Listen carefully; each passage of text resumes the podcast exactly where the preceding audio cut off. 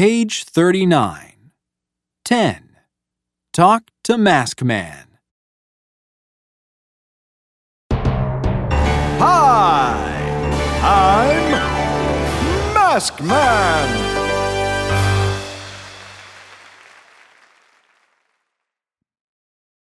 What's your name? How old are you?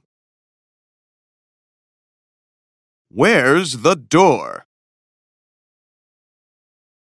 Where's your chair?